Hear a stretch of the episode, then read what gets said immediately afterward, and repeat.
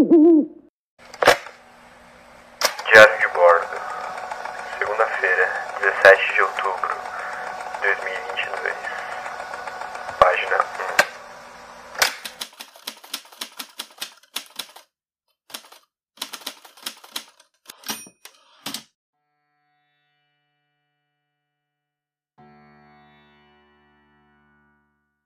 1. Bom, agora vou começar a descrever uma, uma nova etapa da minha vida, mas antes disso eu preciso fazer alguns apontamentos.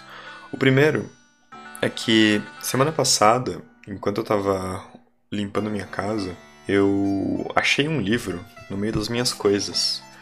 O nome do livro é Orixás, Caboclos e Guias, Deuses e Demônios, autor Bispo Edir Macedo. É, esse livro ele foi publicado inicialmente em 2000. Essa edição que eu tô com ela na mão, ela, ela é a 17 reimpressão, né? Que foi publicado no ano de 2012. E eu ganhei ela em 2014. Olha como a situação é alarmante. Eu vou de dedicar né, a página 1 desse diário contando a história do porquê eu tenho esse livro. Porque eu acho que essa história ela vai ser interessante para os eventos da página 2. Tá? Primeira coisa. Em algum momento, como você viu até agora, é, eu não lembro exatamente qual foi o mês ou o dia que eu ganhei esse livro, tá? Porque eu ainda estava na, no templo anterior, no templo onde tinha o Papai Tartaruga e o Papai Urso. E naquele dia, na, em algum desses dias, eu conversava com. Eu ia almoçar, né? Na Copa da empresa, era uma agência. E uma das pessoas da, da operação, uma, uma das mulheres da operação, ela ouviu uma das minhas conversas com um cara que eu tava empolgado, que eu tava comentando como é que eu tava conhecendo um templo, que eu estava frequentando essa a Umbanda e essa experiência que eu tava tendo com caboclos, guias, mestres, etc. E aí ela sutilmente foi se, se aproximando de mim no trabalho. Tipo, ah, Júlio, tudo bem, tudo. Ah, pô, uh, você gosta de ler? Ah, gosto. Mas com que frequência você lê? Ah, eu leio no mínimo sei lá, um livro por mês, um livro a cada dois meses, depende muito da rotina. Mas por quê? Se eu te der um livro, você lê? Ah, sim, eu, pô, tô, tem um livro que tá falando de, de orixás, caboclos. Tem um livro que eu acho que você vai gostar de ler. Eu falei, ah, tudo bem, pô, vou ficar feliz mesmo. Aí ela me deu esse livro, do Jim Macedo. Quando ela me deu, a gente teve uma conversa num dia, foi questão de, sei lá, numa, na mesma semana ou na semana seguinte ela me deu esse livro. E eu fiquei meio sem reação, sabe? Ela nunca me tratou com demérito ou, me, ou com desdém nem nada, mas ela falou: Eu preciso que você leia, mas eu preciso que leia de coração aberto porque esse livro é forte, esse livro ele é revelador pro momento que você está passando. Se você precisar conversar, eu estarei aqui para você. Porque ela real acreditou ou acredita que ela ela precisava, ela, ela precisava me tirar daquele universo que eu estava inserido. Olha que, olha que doido, né? Eternamente nós vamos ter uma visão de um colonizador ou de um essa visão assim de que a minha religião ou a minha crença é a certa. A partir do momento, tá? Se você for, você tá acompanhando esses episódios. Em vários momentos aqui, eu desfiz ou eu, eu, eu problematizei pensamentos que sejam pensamentos contrários do meu. Então, eu quero já até dividir isso com você, que se você, assim como eu, acha que o que ela fez é extremamente errado, que ela foi, sei lá, uma pessoa escrota por estar tá me dando um livro que eu não deveria ler, é, porque ela tava tipo, meu, olha, era uma mulher evangélica que tá querendo me doutrinar, tá querendo, tipo, me tirar da Umbanda, me tirar da Macumba, tipo, olha que foda, olha que escroto. Mas religião, ela, ela tem um aspecto político muito forte. E quando eu digo isso, no contrário dessa situação, eu também faço isso de uma forma on passante, sem declarar isso. Eu também fiz isso com a Helena Blavatsky. E eu, só que eu não tô mais em 2015, 2014 2015, eu tô em 2022. Eu tô falando aqui com você, eu falei também sobre os meus pensamentos referentes a, a Helena Blavatsky, meus, meus, meus pensamentos relacionados ao kardecismo. Eu também fiz coisas muito parecidas referente a outras formas de outras pessoas pensarem. Então, veja que nenhuma, nenhuma ótica ou nenhuma, nenhum posicionamento, excluindo fatores externos ou fatores históricos, nenhuma posição tanto ela quanto eu estamos na mesma posição. Agora, considerando fatores históricos, nós estamos em posições diferentes. E aí nós precisamos atribuir contextos diferentes, tá? E vamos adiante. Então, eu vou ler a contracapa do livro e ler alguns detalhes fazer alguns comentários, porque eu realmente li esse livro, tá? Na contracapa diz: em Orixás, Caboclos e Guias, o escritor Bispo Edir Macedo traz um assunto pouco debatido pela sociedade, mas de interesse a todos. A desmistificação de um tema polêmico que o autor trata com a necessária seriedade para esclarecer o cenário espiritual ao leitor. Pautado em sua experiência à frente de uma ampla obra de libertações de milhões de pessoas por todo o mundo nos últimos 30 anos, Descubra com ele se orixás caboclos e guias são deuses ou demônios. E aí o livro, basicamente, lendo, falar só o índice, tá? Tipo, tem o prefácio, a introdução. Aí tem capítulo 1, orixás, caboclos e guias, deuses ou demônios. Capítulo 2, quem são os demônios? Capítulo 3, Deus permite a atuação dos demônios? Por quê? Capítulo 4, como os demônios se apoderam das pessoas? Capítulo 5. Nomes usados pelos demônios. Capítulo 6. A mediunidade e suas características é capítulo 7, Possessão e Encostos, capítulo 8, Sinais de Possessão, capítulo 9, O Desenvolvimento, sendo que a palavra desenvolvimento está entre aspas, capítulo 10, Enganos demoníacos, capítulo 11, Os demônios têm poder, capítulo 12, Os demônios e as doenças, capítulo 13, Trabalhos e despachos, capítulo 14, Macumba pega, capítulo 15, Crentes endemoniados, capítulo 16. Ação da Igreja contra a ação dos demônios, capítulo 17. Poder contra os Exus e todos os demônios, capítulo 18. 10 passos para a libertação, capítulo 19. O que todo ex-macumbeiro deve saber, capítulo 20. O Espírito Santo, capítulo 21. Atitudes em relação a Satanás. Agora, eu vou ler uma coisa importante. No prefácio, eu vou ler só o primeiro parágrafo para você entender a dinâmica do livro. Prefácio, parágrafo 1. Muita coisa tem sido escrita sobre demônios. Não são poucos os livros em circulação no mercado evangélico que tratam do assunto de tanta importância para aquele que deseja ver o bem do seu próximo. Não conhecemos, entretanto, um livro com a veracidade e a impetuosidade e a coragem deste que temos a satisfação de prefaciar. Esse prefácio foi escrito pelos editores. Agora, Introdução. Há muito tempo venho orando por pessoas que tiveram ligações com as práticas de macumbaria e feitiçaria nas suas diversas facetas. Milhares de, de pais e mães de santos transformaram em cristãos sinceros e tementes a Deus após participarem de reuniões em nossa igreja. Temo, ministro do Evangelho de Jesus Cristo, na sua pureza e integridade e por obra do Espírito Santo, nossa igreja levanta. Aí ele está só apenas fazendo uma introdução. Agora, veja como ele começa o capítulo 1.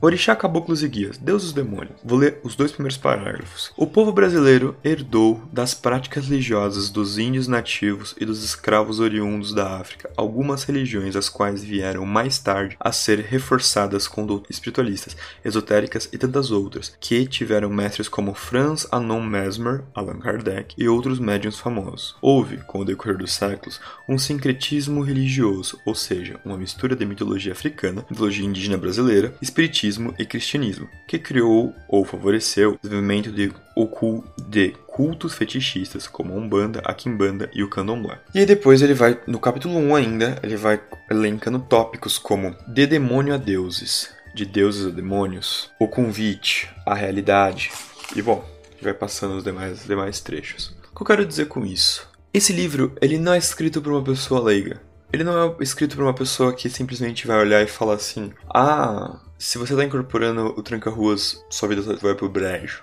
Ele não é escrito por uma pessoa disso. Esse livro, ele tem todos os tópicos ou todos os trechos dele é como se ele tivesse analisado minuciosamente todas as frases ou os contextos da vida cotidiana de um recém-macumbeiro ou de um macumbeiro. Por exemplo, quando no, no tópico o convite, ele diz assim: que quando você recorre a um pai de santo, um terreiro, aí ele fala, ó, oh, você tem que fazer um trabalho, você tem que fazer um ebó, porque você precisa, a sua vida tá com assim, assim, assado, você precisa fazer uma oferenda. E aí, tipo, isso, ou seja, isso já é uma oferta. E aí você vai ver que a sua vida vai, vai melhorar por um tempo, mas a cada seis meses, ou um ano, ou a cada X tempo, você precisa criar uma rotina de ir lá. É como se ele descontextualizasse todo o universo mágico-religioso africano, mas ele não faz isso como um leigo, ele faz isso como uma, como uma excelente de propriedade, ele sabe exatamente o que falar. Para que quem já esbarrou por todo e qualquer um desses assuntos, ou já se viu numa situação como essa,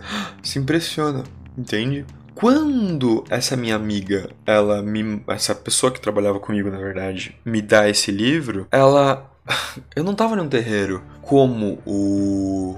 Um terreiro normal, um terreiro comum, um terreiro como todos os outros que tinha esse mesmo modus operandi. Eu estava em um ambiente onde que ele inclusive criticava todos os outros terreiros. É como se nós tivéssemos nós dois, tanto esse livro quanto o meu próprio terreiro, criticando o universo externo do meu próprio terreiro. Porque fora da minha daquele universo que eu estava inserido, que você acompanhou nesses últimos episódios até agora, é, aconteceu uma coisa muito louca, tipo, ah, tudo que não é aqui tá errado. Então é o, as entidades que não incorporam aqui são entidades que provavelmente estão enganando outras pessoas. Tudo que não é aqui, tipo, a gente não se importa com o que está acontecendo nos lugares porque a gente não se importa com, com eleições, a gente não se importa com o que está acontecendo no planeta. Por quê? Porque estamos passando por um processo kármico que vamos nos elevar espiritualmente, vamos, estamos passando por um processo de transição até a quinta dimensão e etc. Então nós estamos passando numa elevação espiritual e os outros terreiros não conseguem ver isso. Então eles estão todos eles sendo cegados pela espiritualidade, etc, etc, etc. Eu lembro que quando eu recebi esse livro, e como eu falei, eu não lembro exatamente em que momento eu ganhei esse livro. Eu não lembro, porque eu não fiz nenhuma anotação. Eu só lembro que eu ganhei esse livro quando eu ainda estava nesse primeiro templo. Mas eu ganho esse livro, eu li ele, e eu li meio tipo, ah, obrigado. Ela falou, e aí, como é que tá lendo a leitura? Eu falei, ah, tá bom, tá legal. E aí meio que eu fui, conforme ela foi me, me perguntando e me sondando, eu percebia que, tipo, minha única alternativa era não comentar mais com ninguém. Ou não deixar ela entender que eu continuaria macumbeiro.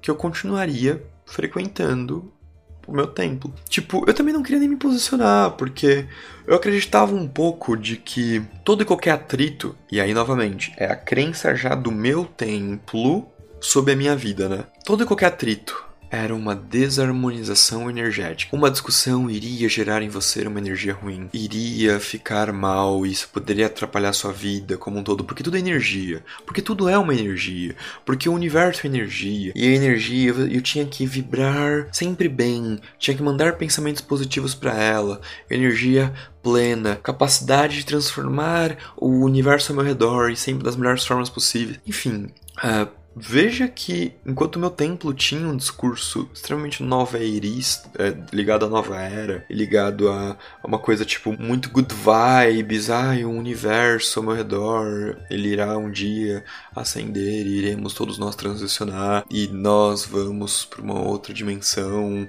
onde que nós iremos nos apartar desse planeta, iremos viver no mundo melhor, só com pessoas e com seres que estão tão evoluídos tanto quanto nós. Pela ótica dela, via que, meu, você está sendo enganado por seres espirituais, que são demônios transvestidos de guias espirituais, e eles estão vão te levar para uma situação extremamente ruim, a sua vida vai se tornar uma merda, é, e blá blá blá blá blá.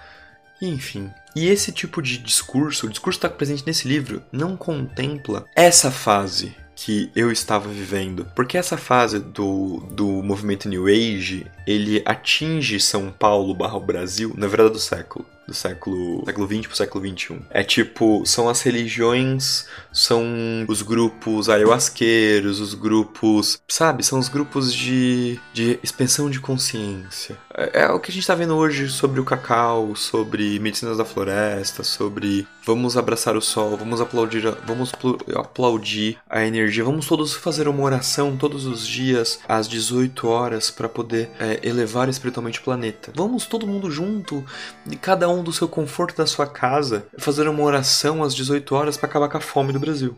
Qual é o impacto disso? Exatamente.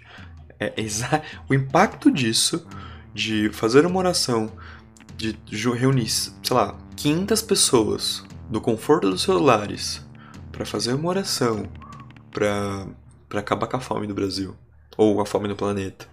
Exatamente às 18 horas. Tão significante quanto. Porque ninguém tem mais força de vontade ou vontade de mudar aquela situação do que justamente a própria pessoa que está passando fome. Então, não dá para dizer que a união daquelas 500, aquelas mil, aquelas duas mil pessoas às 18 horas, com a mãozinha no peito e fazendo uma oração para poder acabar com a fome do Brasil, vai movimentar uma energia a ponto de de fato conseguir acabar com a fome do Brasil. Você entende que se a gente for falar mesmo de que ah, o pensamento focado, o pensamento positivo, não vai conseguir. Ninguém tem um pensamento mais focado do que a própria pessoa que está naquela situação. Então a gente tem que um choque de realidade. Bom, enfim. Mas eu estava nesse momento, naquele 2014, eu, meu templo era o tipo de templo que defendia esse tipo de coisa.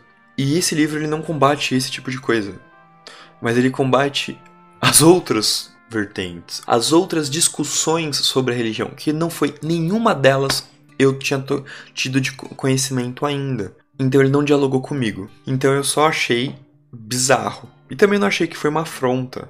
Você vê, olha como eu era good vibes. Ah, a pessoa me deu um livro falando que a minha crença a minha religião são demônios. ah, eu não achei que isso foi uma afronta. Você entende? Como eu era completamente fora de um contexto, de um contexto da realidade, eu não tinha malícia, eu não fui educado ou não tinha nenhuma consciência da realidade do, do que estava ao meu redor. Então eu queria fazer esse primeiro excedendo, tá? Agora a gente vai para segundo segunda parte desse episódio. Mas antes disso, uh, é, para continuar essa história e para que essa fofoquinha ainda se torne ainda muito boa, eu preciso deixar bem claro eu terminei de ler o livro, não impactou, ele não dialogou comigo, eu agradeci ela, guardei o livro e nunca mais mexi nele. Até então, essa semana que eu já, já toquei, eu já vi ele porque eu já fiz mudanças na minha casa, eu já me, tive que me mudar duas vezes, então eu já tive, eu já olhei para ele umas duas outras vezes. E sempre que eu olho para ele eu falo, nossa, eu acho que eu preciso um dia dar esse livro. Ah, eu preciso jogar fora, sei lá o que eu vou fazer com esse livro um dia. E, a, e em breve vou me mudar, me mudar de novo. E aí eu olhei para esse livro e eu falei, nossa. E aí eu falei, lembrei exatamente do, da época, do período. Eu preciso colocar isso no diário, porque isso foi, isso foi em algum momento mas eu ainda estava no meio. Ah, naqueles processos de ayahuasca, eu já tava, tipo, já tinha tomado mais tempo, eu já tava naquele momento meio good vibes, tipo, ai, ah, eu sou um ser evoluído, eu sou um ser de eterna transformação, eu sou um ser que eu preciso me elevar cada vez mais. Eu sou uno com tudo, com o Deus que habita em mim no universo, então eu com o todo e todo comigo, então não existe nada mais do que a luz que habita no sagrado e essas coisas. E eu me tornei esse cara, hein?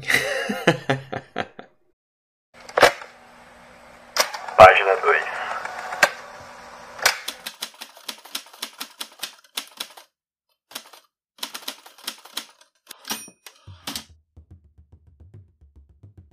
Mas aí você já sabe de uma das histórias, de um, de um ponto do que aconteceu em janeiro de 2015. Você sabe que eu fui expulso. Eu segui um, uma visão de uma miração do ayahuasca, e isso me levou a uma expulsão mas agora eu já eu estava em outro emprego. Então eu já, eu já tava trabalhando em um outro local que me deixava próximo desse templo novo que tinha uma, uma estátua enorme de Iemanjá dentro dele, que é um templo que ficava no Butantã. essa agência que eu tava trabalhando agora ficava na região tipo do Itaim, Faria Lima, de São Paulo, tá? na região da Faria Lima. E o meu, meu templo ficava no Butantã. E, de tabela, eu tinha sido expulso do terreiro que eu frequentava. Então, assim, eu, eu virei uma panela de pressão, cara. Eu quero muito que você se esforce e, e, e imagine como é que foi para mim aquele mês de janeiro. Porque assim, eu vou descrever mais ou menos como era. Eu ia pro meu trabalho, segunda a sexta, e o sábado e o domingo, que antes eu ia pro terreiro, agora não vou mais. Então meus finais de semana ficaram vazios. E às sextas-feiras eu ia pro, esse novo templo, que eu ia pro curso de sacerdócio. E assim, mente vazia oficina do diabo, sabe? Então, imagina o que, que, que, que se passou pela minha cabeça. Passou pela minha cabeça que eu já fui enganado, que eu tava sendo realmente enganado. Que as meus guias espirituais eram de fato demônios. Comecei a vivenciar um processo de luto novamente. Eu comecei a vivenciar pela segunda vez um processo tipo de, de eu ter que mudar 100% meus planos. Ou meus planos de repente serem, tipo, tirados de mim, assim, tipo, e cara, agora, sabe aquela questão que eu passei com os meus amigos e eu me apeguei ao trabalho e depois eu comecei a ter um templo e tal? Agora eu tinha que pensar em outra coisa. E, a, e, e aí fudeu, cara. O que eu vou fazer?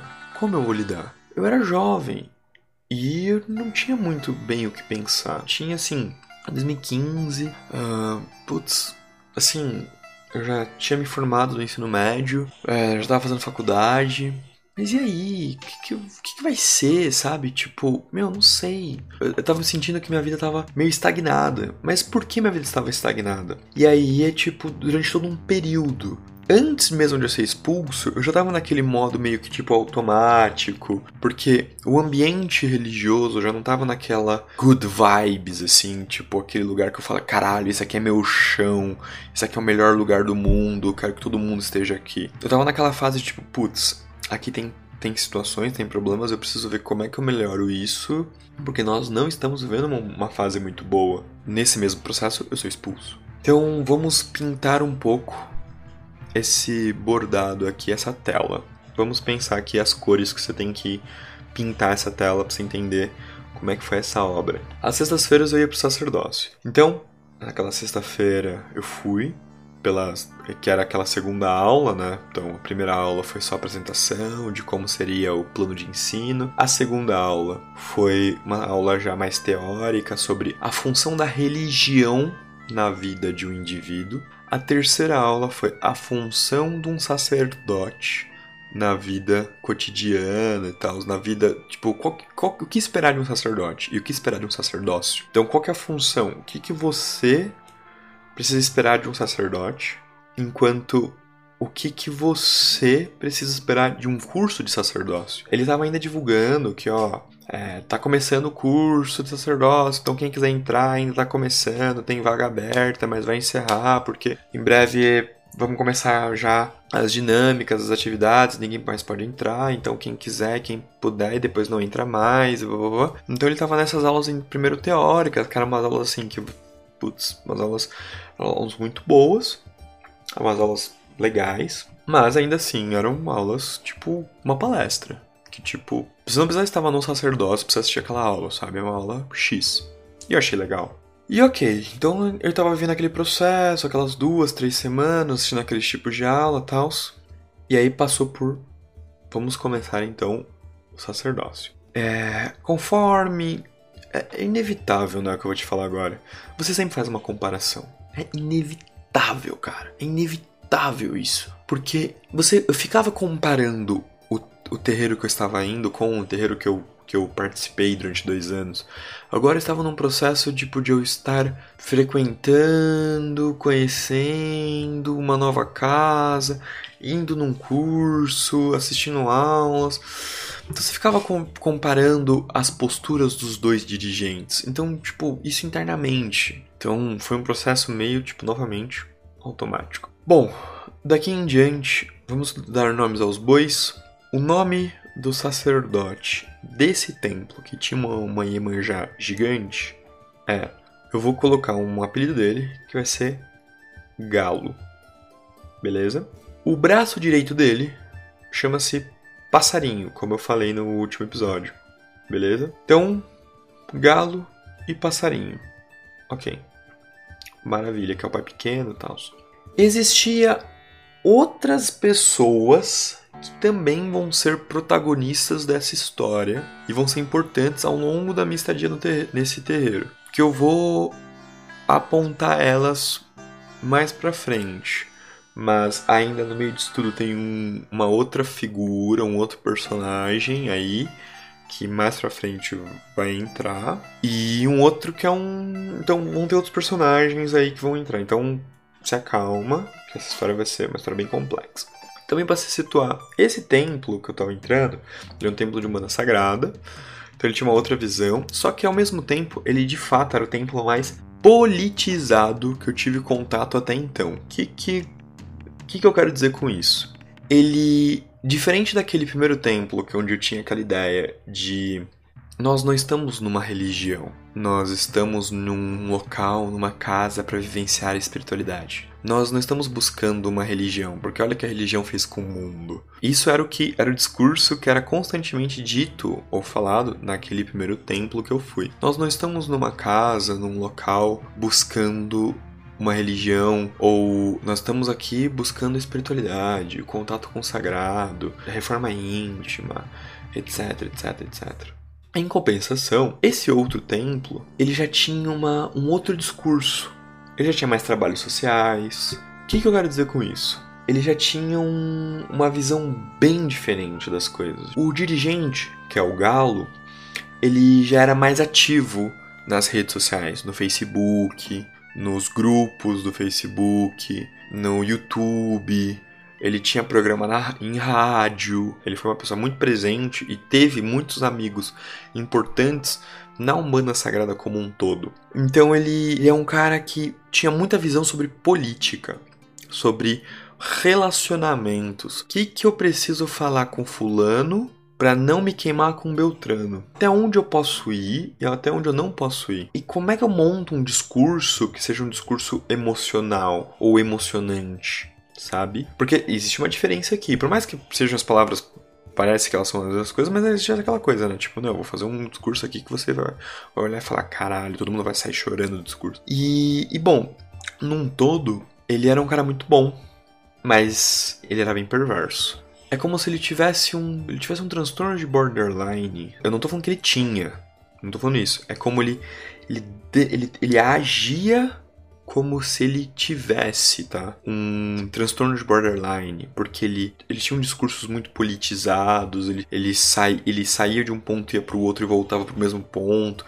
Ele constantemente ele tinha uma postura muito histérica, mas principalmente de quem estava próximo dele conseguia ver isso. Bom, por que eu tô te falando isso logo no primeiro ponto? Logo no, na primeira abordagem? Porque agora eu preciso falar que Diferente do primeiro terreiro, onde que eu entrei e entramos num conceito de comunidade já além do primeiro e já começamos um relacionamento desde o zero, esse aqui não. Esse aqui era um terreiro muito institucionalizado. O que, que acontecia com isso? Era uma instituição que você tinha seus cursos, suas aulas, a hora de você entrar, a hora de você sair. Então, você demorava mais para você ir sacando as coisas, para você ir percebendo as coisas que estavam acontecendo. Se você estivesse presente em tudo, você conseguia ter uma visão maior sobre tudo, ainda assim uma visão parcial. Se você só frequentava as aulas, você iria lá e você nunca iria se envolver com o, com o contexto, e mas ainda assim aquilo não iria te incomodar, sabe? Enfim. Então, rapidamente, o terreiro ele surge com essa proposta, né? Tipo, de, de falar, bom, nós temos aulas, sexta-feira nós temos as salas do sacerdócio, segunda-feira nós temos é, gira, terça-feira nós vamos começar as aulas de teologia de Umbanda, quarta-feira desenvolvimento mediúnico, quinta-feira aula de magia, sábado curso, do, alguns domingos no mês curso também. Então, cara, você, tipo, olhava para o calendário do terreiro que ficava na parede, você pensava, putz, vou me programar, e você tirava foto, você criava sua agenda a partir daquilo, porque você tinha atividades para fazer quase todos, todo, toda semana, duas, três vezes por mês, sabe? Tipo, duas, três vezes pela semana. Isso quando não tinha alguma das atividades extra, extras que eu tinha no sábado e no domingo, podia ser uma roda de capoeira, ou podia ser uma música, ou podia ser uma palestra, um curso, ou um workshop sobre tal assunto. Então você tinha, sabe, você tinha uma série de coisas ali que você falava, meu, eu vou ficar indo e vindo e fazendo e fazendo e fazendo e fazendo e fazendo. É, tipo, você nunca de fato entra naquele universo. Bom, então entendeu? Mais ou menos pintei o cenário de como era. Espero que você tenha entendido. Agora daqui pra frente eu vou só contar como funcionou minha, minha experiência com isso. Página 3.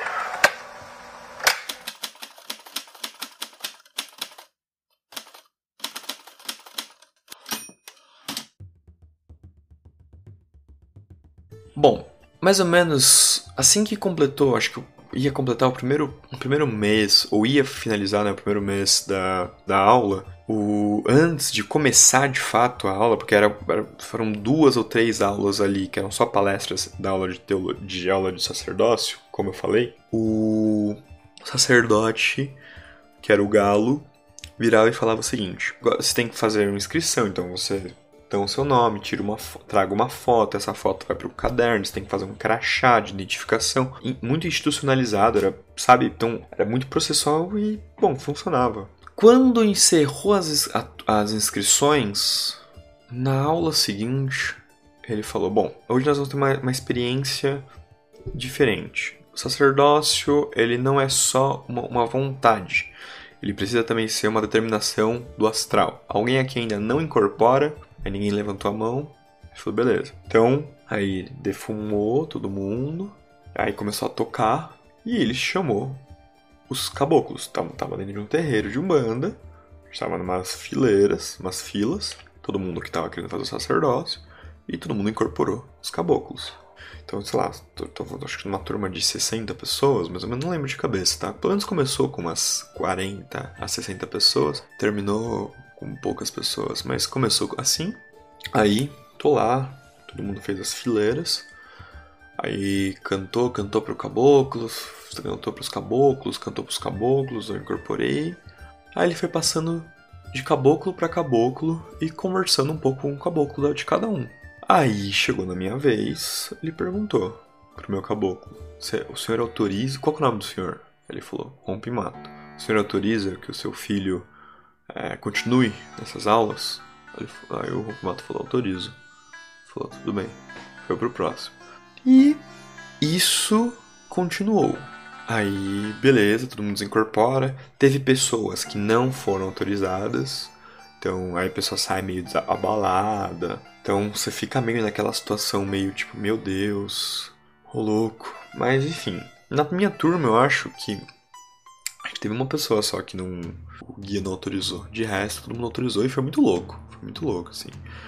Daí eu lembro que eu falei, caralho, acho que eu tô no caminho certo mesmo, hein? Porque se meu caboclo autorizou, eu tô no caminho certo. Massa. E. E aí, depois dali em diante, ia começar as aulas, tipo, mão na massa mesmo. E aí eu tava indo na sexta-feira no curso e na segunda-feira na gira. Na segunda-feira seguinte, após essa, era uma gira de Exu, e uma das pessoas, uma das cambones, né, uma das, da, das, das, médiums do terreiro, decidiu, me chamou, tava sentadinho na plateia, na assistência, chamou e falou: Ó, oh, o Exu da casa que tá te chamando. Eu falei: Sério? Sério? Putz, será que eu fiz alguma coisa errada? Aí eu fui lá na frente, falar com ele, falei: Oi. Ele falou: Você quer entrar pra casa? Eu falei: Aceito. Ele falou: Beleza. Tá de branco. Você, tem, você trouxe branco? Eu falei: Não. Eu falei: Tudo bem. Então você fica aí do lado e começa a ser cambone. Você já incorpora, né? Eu falei, já. Ele falou, tá, próxima vez, semana que vem, já traz o branco pra você começar a incorporar, pra você começar a trabalhar. Eu falei, beleza. E ali começou então um processo. Na outra semana, iria começar as aulas de teologia que, que seriam as aulas de teologia? O passarinho ministra.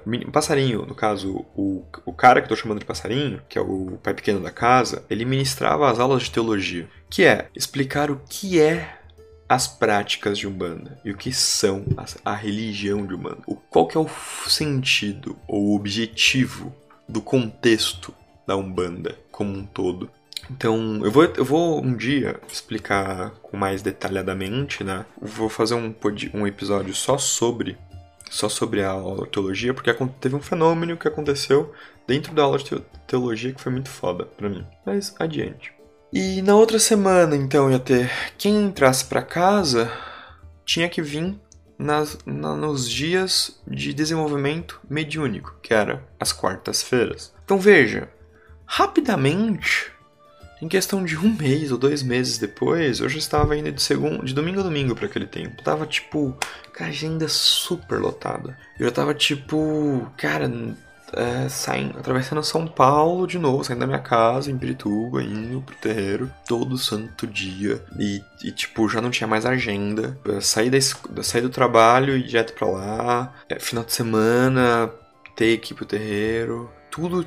Minha vida começou a viver em torno do terreiro novamente. Mas o mais importante é. Agora eu tinha que, tinha que conhecer ou fazer parte de um novo grupo. E quando você fala conhecer ou fazer parte de um novo grupo, Veja aquela, aquela visão da instituição que eu mencionei. Você tem um crachá, você tem umas aulas, você tá, você, eu comecei a ir lá como aluno, agora você está fazendo parte da gira, e aí já, já tem toda uma rotina que você não conhece, tipo, as pessoas já chegam lá, todo mundo já sabe o que fazer também, tipo, a pessoa já chega, sobe, vai pro lugar, já troca de roupa, já vai pra tal lugar, que não sei o que. E aí você, tipo, é.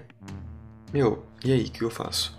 Então, tudo isso novo, de novo, mas existe aquele um sentimento até um pouco frio de não era aquele terreiro harmônico e fraternal, assim, aquela comunidade que era no outro lado, que era naquele meu primeiro templo. Como eu disse, era inevitável não comparar os dois. Eram diferentes, as pessoas ali elas sabiam que elas estavam indo ali, porque era tipo como se fosse na visão delas tipo uma igreja ou uma, uma, uma instituição mesmo que eu estava indo lá e tinha um propósito, tipo, de ir, eu estudo, estudo, me melhor, me desenvolvo, mas eu entro em transe, incorporo os guias, mestres, mentores, enfim, e as pessoas que vão lá, qualquer horário do dia, tem os dias específicos, sempre vão ser atendidas. Então, tipo um hospitalzão, assim, as pessoas estão indo lá para trabalhar. Então, enquanto por um lado, em um, em um terreiro, eu tinha muito a visão de comunidade, do outro lado, agora estava entrando num universo onde que era tão engessado e tão processual e dogmático e pragmático, e já estava tão institucionalizado, que era dificilmente você conseguia sentir que você fazia parte daquilo, sabe? É, é tudo protocolar. É, você entra, você veste o uniforme, você precisa seguir, fazer isso, isso, isso, você precisa fazer os cursos, você precisa fazer, seguir esse processo e ninguém vai te questionar e tá tudo certo. E as pessoas que vão vir aqui vão passar com você e tudo certo. Esses dois universos, eles são muito presentes, grande parte dos terreiros. E aí, agora eu tava fazendo a transição não de forma opcional, não foi, não foi me dada essa escolha, né? Mas aconteceu de um pro outro. E aí eu comecei primeiro a fazer essas comparações. Então eu espero que você tenha entendido, né? Porque o nome desse, desse, dessa história, que as comparações entre um e o outro, não tinha como não tê-las. Agora eu preciso parar com essas comparações e começar a te contar as histórias envolvendo esse novo chão.